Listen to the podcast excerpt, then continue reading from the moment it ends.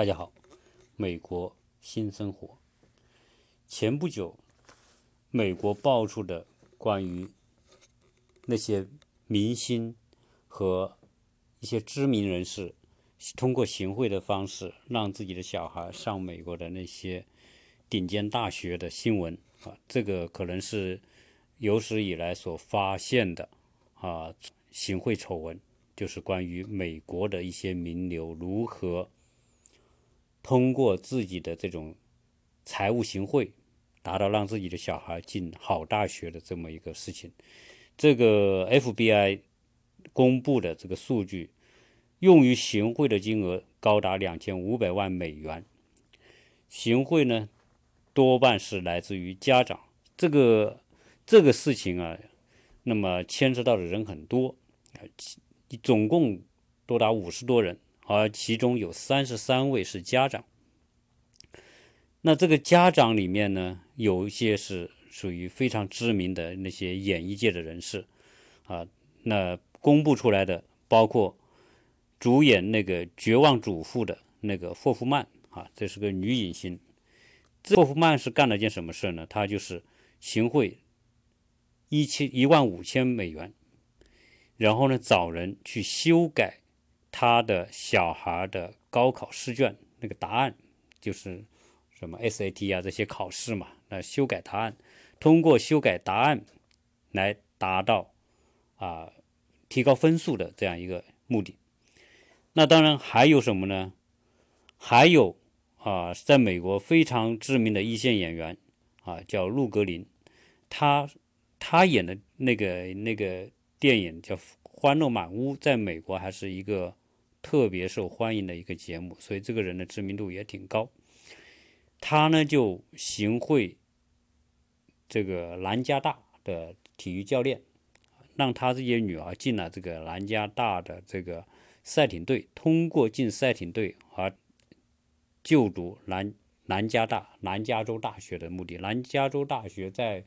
美国啊，在全美国也是属于顶尖的大学啊，特别有名。那除此之外啊，当然还有很多牵涉到很多其他的人，而这些人里面呢，呃，都是跟什么呢？都是跟通过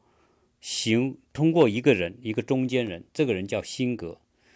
把他们这些名人想要进的那些学校。那通过这个人来找到这些大学的体育队的教练，而通过这些体育队的教练呢，啊，录取这些小孩进这些大学，所以可见各个大学的体育队，第一，他在这个大学里面的地位是特别的高，而这个大学的这个教练啊，具有非常非常大的权利。前不久我们请。罗源小慧在谈这个，他当时进美国的高尔夫球校队的时候，我就问过他，到底这个教练有多大的权利决定录取与不录取一个大学生？他给我的答复是非常非常大啊！从这些行贿案件里面，确实也能看得出，啊，这些教练确实具有非常大的权利来决定录不录取。当然。呃，所谓有很大的权利，还是有一定条件的，就是说你这个孩子的成绩，他还是有要求的啊。在这些达到这些成绩要求的情况之下，那么这个教练就可以确定是不是录取这个这些小孩。因为教练有这么大的权利，这个校队的教练啊，所以导致这些行贿的金额都很大啊。在这个五十多人的行贿队伍里面，那么。爆出来的，包括讲那个陆格林，他就花了五十万美元啊，女儿进赛艇队。那当然还有什么呢？还有进篮球队的。那这个通过花钱进篮球队，当时这个花的这个行贿金额也高达五十万美元啊，所以啊，这个金额还是非常大的。那其中有一个教练，耶鲁大学的足球教练，他当时。现在披露出来的，他收了两个人啊，将近一百万美元，两个人每个人四五十万美元，将近一百万美元。这个人叫梅雷梅雷迪恩啊，这个教练啊，就利用他的特权，那录取了一些达不到这个运动条件的人啊，通过录取校队来达到进入耶鲁的这样一个啊一个通道。而在这些行贿案件里面，有两个中国人啊，中国家庭的小孩被暴露出来啊，这个而且是这个一夜之间啊，闻名全球啊。这个是一个呢是姓赵的，这个小孩呢叫赵什么思哈，这个在网上大家一搜就搜得到。他的家长，他的父亲是中国一个上市公司的一个董事长，这个当然也姓赵了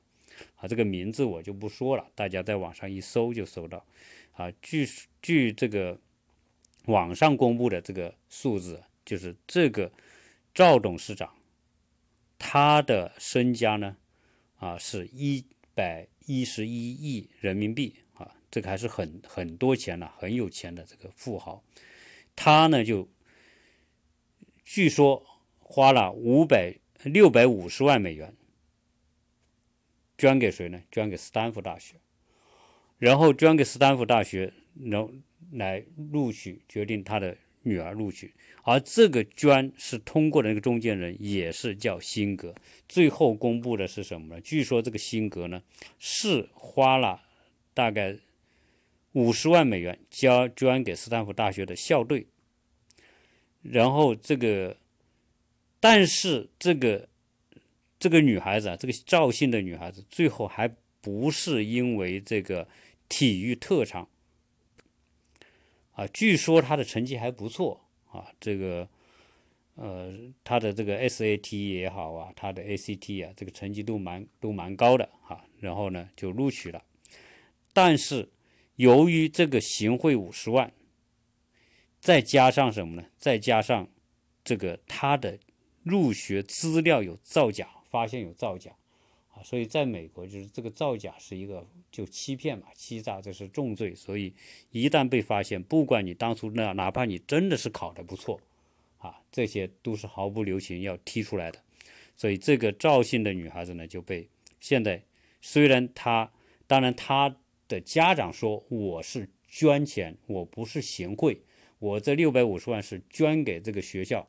作为这个这个捐款啊，但是呢。这里面你不是有五十万是给到那个，你是通过这个辛格来捐的啊，你认为是捐，但是这个辛格没有做这个捐的动作，没有走合法的捐赠途径，啊，其中有一部分是行贿了，啊，所以最后这个女孩子给开除了。后来又爆出一个中国家庭，也是啊，这个由于这个家特别有钱，那捐了多少呢？据据说是捐了一百多万吧。这个第二个中国家庭，这个姓郭的啊，这个女孩子叫郭什么丽啊，这个大家也可以在网上搜得到。当然，我们这个它变成那个新闻嘛，所以有记者呢就专门去找这个这个郭家。据说这个郭家呢还住在哪里呢？住在这个尔湾啊，要找到这个人家里去啊。当然，这个啊这个记者呢还把这个。这个郭姓的这个女孩子的家底给摸了一遍啊，据说这个这个女孩子的父母曾经也是中国大陆的富豪，特别有钱啊，他们是两兄弟在这边，而且据说啊，他的父母而是被中国官方的通缉对象。啊，当然这个细节我就不说了。如果大家对这些人的细节有兴趣的话呢，可以在网上去看一看。啊，基本上一搜就搜得到了。好，那我今天说到这个美国这个行贿受贿啊，包括这个录取大学走这些后门啊，基本上还是一样的嘛。就我们中国人说的走后门啊，是为了就是让孩子呢住一个好的大学。好，那我今天要谈的肯定不是这件事。这个事情本身啊，因为这个事情本身作为新闻，大家都知道了。我要谈的是什么呢？就是说，美国的一流大学是不是对每个孩子来说都那么重要，都值得大家冒着违法的这种风险去走这么一种行贿的之路啊？来来来让小孩进这样学校，是不是真的值得冒这么大的风险？大家知道，这这些你多有名的演员哈，在美国，你犯了这个罪，他自己现在也认罪了，最后肯定要判刑啊！一判刑一定是坐牢的。像这些公众人物，你是很难避免的。那所以就变成说，这个代价很大。然后呢，你你被判有罪之后，未来你出来，基本上你的演艺生涯就结束了，因为你。作为公众人物，你没有相匹配的道德标准，啊，是没有制片电影、制片厂、制片人、导演愿意敢用你的，也没有企业敢于用你来做广告的。那就是说，基本上你就宣告你的这个事业生涯就结束了，啊，因为你的形象已经被犯，你是罪犯罪嫌疑人，你现在是已经被定罪，就是有行贿罪，所以这些人也就完了。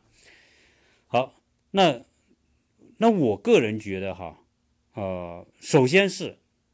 美国的一流大学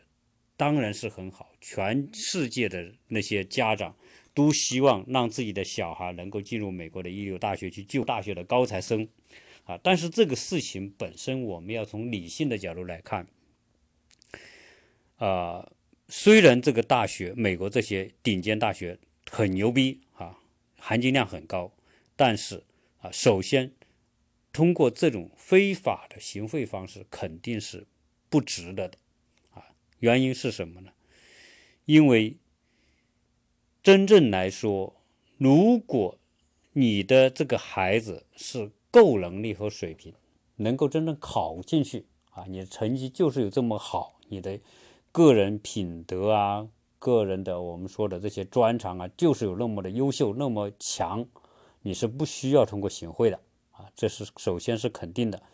通过自己的这种真正的合法的途径来获得这个机会。好，这些人之所以要行贿，说明一点是什么？说明这些孩子他自己这些孩子是达不到这个水平啊，所以他才要啊。这个当然说，大家会说，哎呀，你像你一个中国高考，你哪知道你能就能考成状元了，考那么高分？那在美国不是，因为美国呢，它的考试体系它是相对比较合理。基本上来说，专家如果有有，比如说升学顾问啊那些有经验的，根据你这四年的表现，基本上可以评估得到你适合考什么，你可以考什么大学。加上基本上报大学之前，SAT 这些成绩都出来了啊，你的分数都出来了，你的个人的表现都已经看得到了，所以基本上知道你可以考什么大学。他们都是能够评估出来的，那你现在是肯定是这些孩子们的成绩不够，专长也不够，但是这些唯一他们不同的是，他的父母有钱啊，他愿意拿这个钱来找关系，让自己的小孩进去，说明一点，就是他的小孩是不够录取标准，说白了，还不是那么的优秀，那。你现在不是那么优秀，你通过这种特殊的这种非法途径进了这个大学，是不是你小孩就一定会成才呢？啊，这才是我今天要讲的关键。美国的精英大学，坦率讲，它确实是有它的独到之处，比如说这些大历史，人家治学的体系，以及他的学校的实力，这些学校的教授的。这种质量，这些学校历来已经取得的成绩，包括有多少诺奖的得主，对吧？有多少这些图灵奖的得主啊？有多少多少这些高水平的教授啊？这些都是有评估体系的。那你现在哈佛每年评第一，耶鲁评第二，是吧？斯坦福有时候也评到第一，这个人家都是有科学的体系来数量化。通过一种量化的方式来来做出评估的，啊，所以这些学校确实好，但是呢，这些学校是为谁准备的？现在这个要要要要弄清的是这个，这些高水平的学校，我们都知道，这些一流的大学，美国一流大学不是每个进去的人都能够毕业的，有些大学甚至有。百分之四十多的这个淘汰率，这个淘汰率是很高，甚至有的专业还更高。那这个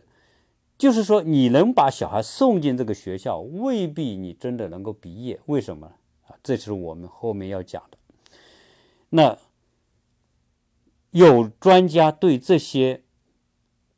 真正考进去的人和走关系进去的人，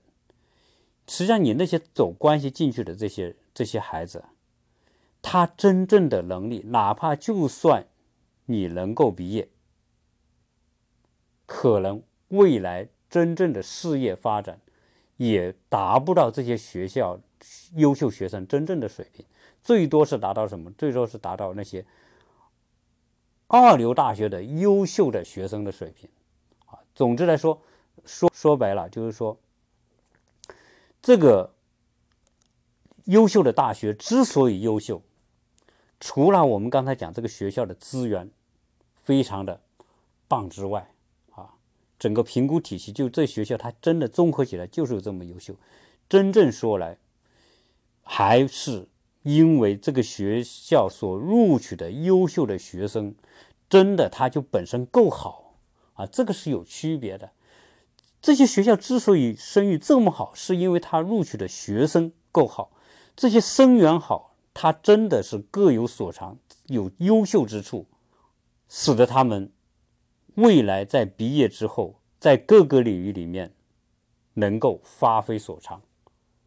啊，说白了，这个学校培养学生，首先是取决于我有获得好的生源，啊，这个我不知道我说清楚没有？就是这个学校啊，这些精英大学、最好的大学，首先是它有一个体系能够选到好的生源。这些好的生源本身够优秀，才使得这些学大学显得更加的与众不同啊！所以今天我们讲，在美国有些中学哈，我我插一句别的话，就是说，在美国，包括在尔湾，对吧？大家知道华人多，很多尔湾的中学很好啊，旧金山很多中学很好。是不是这个学校的培养能力就一定这么好，把这些学生培养出来呢？很多家长和学生自己给我们的答案是 no，不是这样。包括我们就现在在亚特兰大，我我们小孩啊，高中的这个最好的这个高中 Northview 这个高中，很多毕业的家长和学生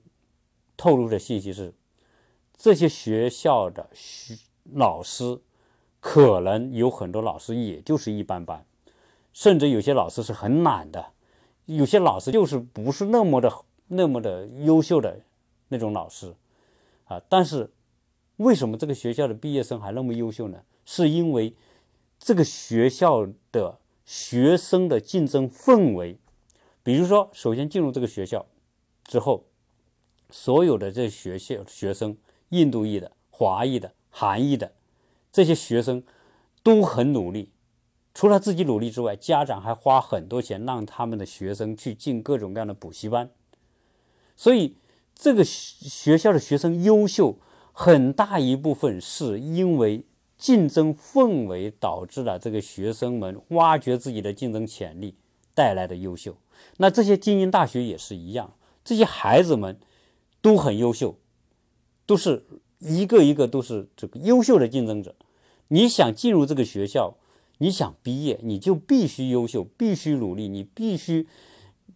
泡在图书馆里面，对吧？甚至可能你睡眠的时间就是一天就是三四个小时，这是这是非常残酷的这种一种一种拼搏出来的啊！所以这个学校有这种能力营造这样一种竞争范围氛围啊，我觉得这个是特别重要的一个因素啊。当然，这些生源本身特别好，再加上。那么好的教育的资源，那么好的教授，综合在一起，那可不，这些学校的毕业生就变得很优秀，啊，这是美国的名牌大学，它的学生啊，普遍会比其他的非这些顶尖大学的学生未来更有作为、更优秀的一个前提。那说完这个之后，那讲讲这个顶尖大学和普通大学。他在十年毕业十年之后，也就是一平均大概到三十四岁之后，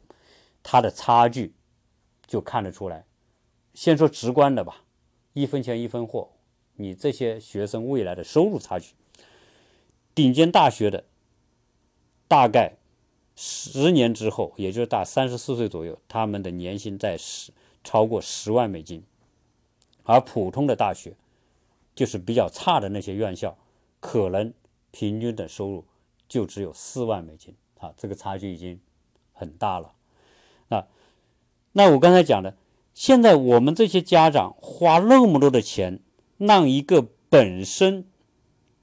你不是那么优秀，所谓不是优秀，就是心理素质、学习能力各方面素质你都不是这个层级的竞争者，你花进去的结果，这个研究专家的调查最后跟踪调查的结果是，这些人即便他能够混到毕业，十年之后。他也达不到十万的收入，因为这个个人能力决定了啊，你未来在社会竞争当中，你体现不出你相应的价值啊，这就是啊这个差异。那所以综合来讲，现在这么多家长花这么多钱去行贿，去进这些大学，值还是不值？从这点来说啊，得出的结论就是不值的。啊，因为它不是这块料，既然它不是这块料，你塞进去最多是个滥竽充数而已。啊，因为大学是什么东西啊？这个毕业学校，它为了这个文凭，它的价值有两个。第一个，你是名牌大学的毕业生，那有可能呢，你有一种光环。当你拿着这个毕业证去找单位的时候，是一块很好的敲门砖，啊，我是某某大学毕业的。但是，啊，现在这些大公司的这个招，就是我们说人事部门招人了，他是要看你的成绩的，要看你的细节成绩。比如说你是学计学计算机的，那他一定要看你这这，比如你读本科四年，你这四年。你的各项成绩，他是能够一清二楚的看得到的。如果你不是那块料，你你可能是通过各种方式能够蹭个 C 呀，蹭个 B 呀。你大部分是 B 和 C，那这个招生的人一看啊，这个这这这个人事部门一看，这个孩子肯定是不优秀的啊，可能就是属于连滚带爬的么那么爬过来的啊。这个首先你的。价值，人家就虽然你有这个毕业证，但是人家还是会对你会会有一个评估啊。那所以你的这个光环是很容易被你这个具体的成绩所截，我们说的这个揭揭破的，就是这你是属于假的。这个在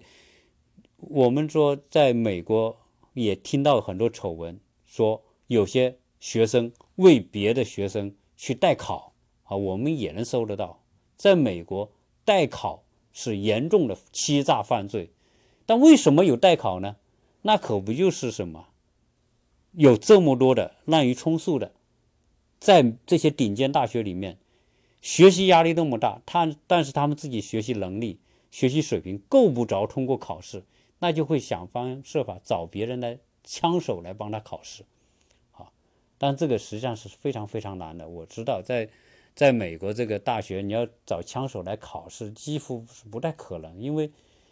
美国大学这个学这个班呐都是小班制，教授一个学期下来都认识谁是谁，啊，你你找一个别人来替你考，除非是特别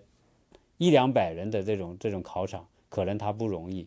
那个啊，因为你像大部分情况下，他就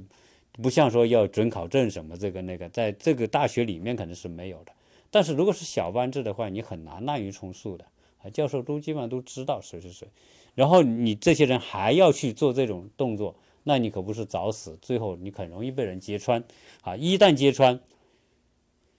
这个替别人考的枪手，那肯定这个是犯罪嘛，这是没办法，甚至有可能要被逮捕，然后判刑的。然后你请人来的也是一样，就是你一旦被发现。这两方面代考的和请人来考的都完蛋啊，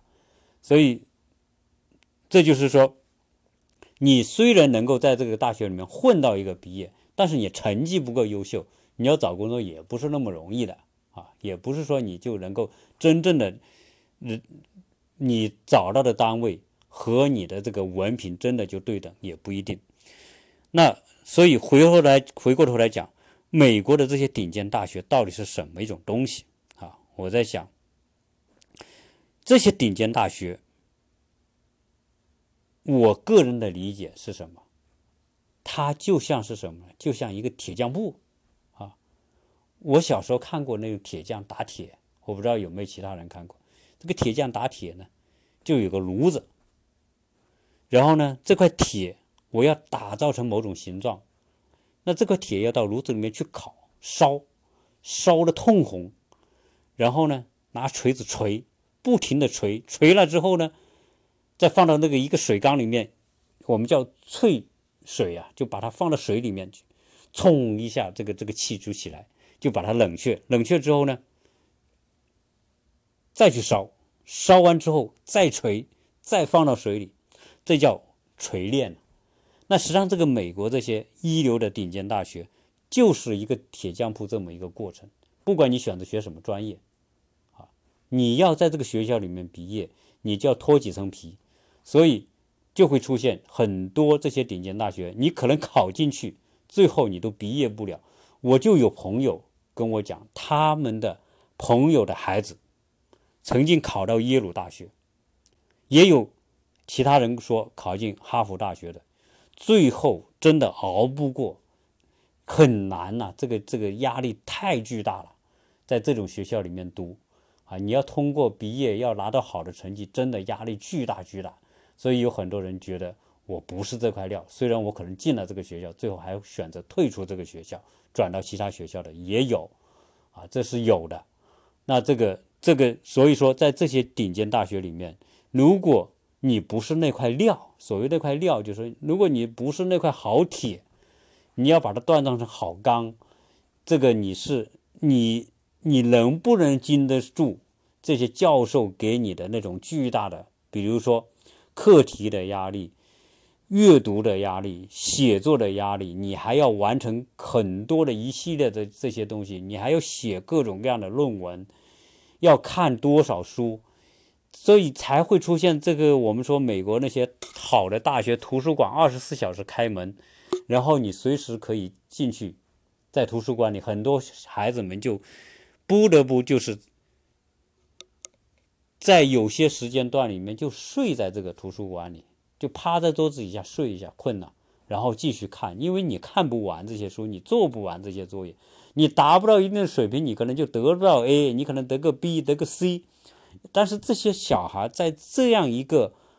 竞争环境当中的小孩，对自己要求度高啊！我不愿意被淘汰，我也不愿意被打一个 C，我也不愿意挂科，那怎么办呢？那就拼了命呗。所以这些孩子能够熬得住的，在这个我们说像一块铁似的，能不停的。在高温烧烤，然后不停的锤，然后不停的放到冷水里面去淬，这个过程真的很形象的。我认为很形象的，可以说这些顶尖的，你想毕业，你就必须熬过这么一个被锤炼的过程。如果你熬不过，你可以选择退学，你可以选择转到其他学校去，都可以。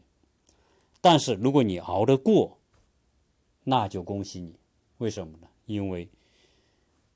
在这个四年，如果你再读个研究生，读个三年，你这个六七年的时间这么锤炼过来，你不优秀都很难。如果你真的是能够毕业，啊，所以他的这个逻辑里面，这个教授很多时候他是不怎么管你的，我就是分配这么多任务给你做，出这么多课题，出这么多题目你去完成。至于怎么完成，靠自学。你有问题可以去找教授。可不像中国的大学里面，教授站在讲台上，就是把那些讲义就念给你，然后你在下面抄，抄完之后以后考试你就把这个东西背一背，可能你就能够通过考试。啊，写点东西，在美国真不是那么容易，大量的东西就是给你抛给你，自己去读，自己去琢磨，自己去研究。啊你不完成那么多的阅读，不完成那么多的这种研究课题，你就没有办法来解答教授给你的那些要你写的那些论文。在美国啊，就是这么一个啊状况啊，所以你说这么艰难才能够毕业，你这些家长，你说你花五十万，通过一个体育队教练把你录取进去之后，如果大家听一听，我们曾经请罗源小慧和他的这个啊朋友罗云所做的关于高尔夫。大学在大学的高尔夫球队，他们的经历，他们就讲了：虽然你是体育队，你有大量的训练，要占用大量的时间，但是你的科目一科都落不下，你必须你的科目能够达到教授的。教授可不管你说哦，你是因为你是运动员，所以你的这个成绩我就给你标准定的低，就让你很容易毕业，不是这样，他该怎么样还是怎么样。你还不能行贿，你还不能给找老师这个那个，你就必须要完成那么多的作业。所以，你把这个通过钱把小孩塞进去，是不是一个好的这个一个做法，对吧？然后呢，我们今天看到美国有很多的大学里面爆出什么？爆出大学生自杀的情况。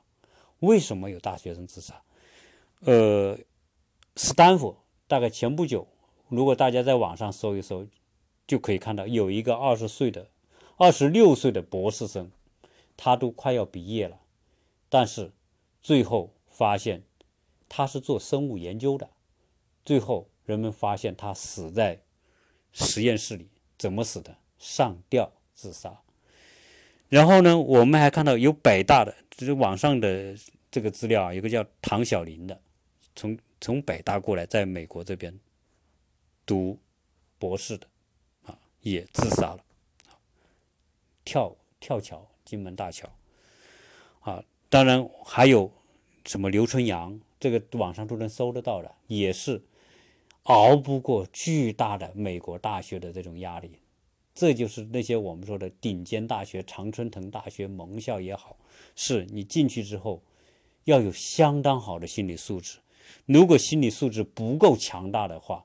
就会出现这些悲剧。啊，今天你听完我的节目，你就上网去搜美国大学生自杀，你搜这些关键词，会有大学自杀的、本科自杀的，有研究生、硕士自杀的、博士自杀的。啊，所以如果我今天讲了这么多，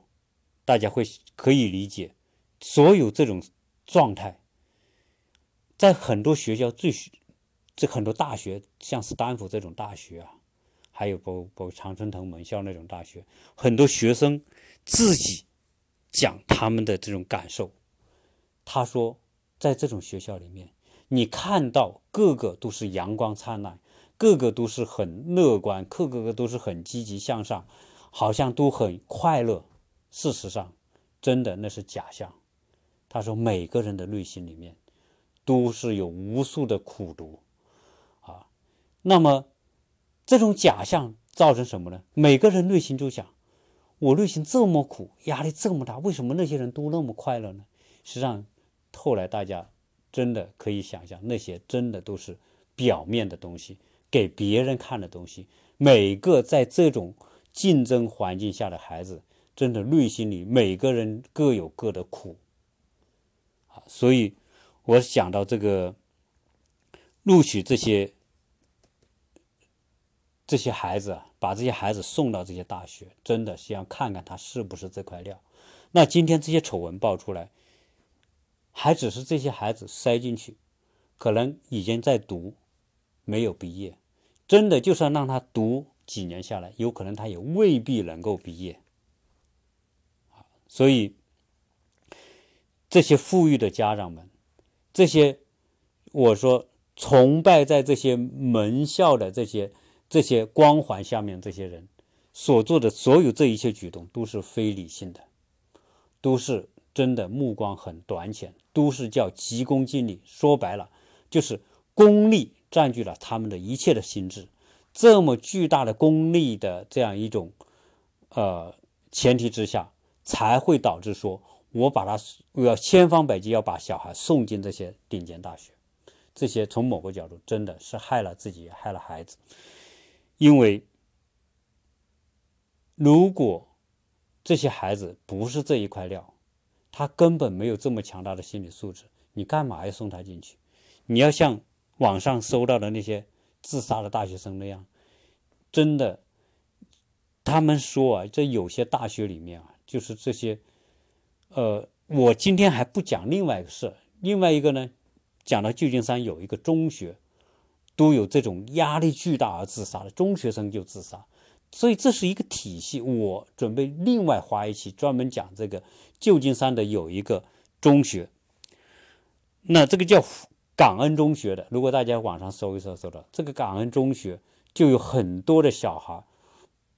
难以承受巨大的心理和学习竞争压力而自杀的，而这些这些中学的学生毕业就是要进斯坦福，要进伯克利，要进常春藤盟校的，所以实际上我们看到的大学这些顶尖大学的竞争状态，实际上不是大学才有。真正他从中学就已经开始了，所以我们今天从这些行贿进大学这么一个事件往里面去看，看到这些大学不是一般都去读的。美国大学的宽进严出啊，当然对于这些大学来说，进也不是那么宽的。你达不到这个条件，你根本就不要进去。即便你真的是进去了，你不是这块料，你经不起这种锤炼了，最后把他逼疯了，啊，有些事你说多少孩子睡四五个小时、三四个小时，他为了完成那些学业，为了拿一个 A，啊，当然你说为什么呀？他就是冲着这个 A 啊？为什么？因为我我自自我定位，我进这个学校，我就是精英。我要符合我这个精英的身份，符合这个大学的身份，我不能拿 A，我就对不起自己，也对不起家长，也对不起他们的长辈对他们的期望，也对不起我这个顶尖大学的这么一个光环啊！所以这一切真的就是叫身不由己！如果你是说哦，我我我可以混一混，那你就。根本就不是这块料啊！你你，